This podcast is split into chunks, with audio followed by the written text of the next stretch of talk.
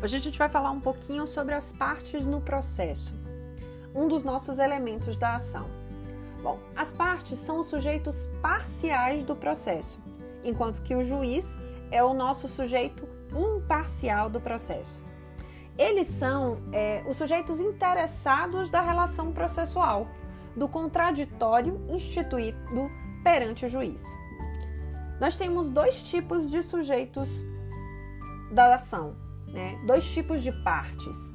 A gente tem os sujeitos ativos, que são identificados como autor, e a gente tem os sujeitos passivos, que são identificados como réu ou os réus. Bom, o autor é aquele que apresenta sua pretensão em juízo, enquanto que o réu é a parte contra quem a pretensão do autor foi deduzida.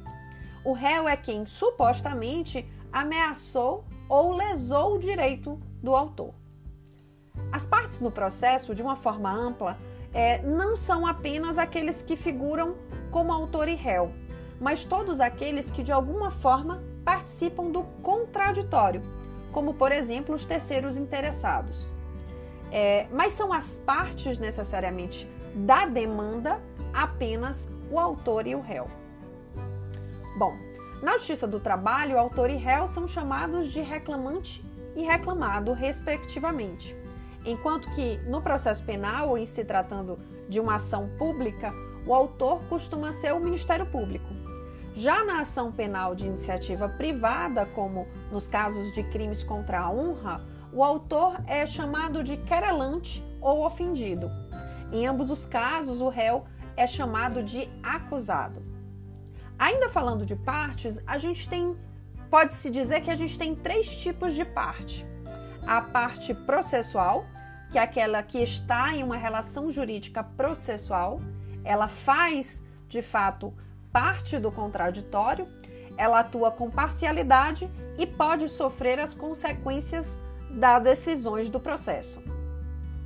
Ela pode ser parte da demanda, né, como demandante ou demandado, ou seja, parte principal ou ainda pode ser uma parte auxiliar, que, embora faça parte do contraditório, não formula pedido ou tem contra si pedido formulado, que é o caso do assistente simples, um terceiro interessado, alheio ao processo, que espontaneamente solicita seu ingresso no processo para auxiliar alguma das partes por seu próprio interesse, como por exemplo o fiador.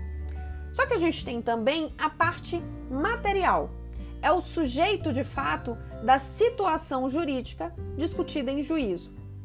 Por fim, a gente tem a parte legítima, que é aquela que possui autorização para estar em juízo discutindo determinada situação jurídica.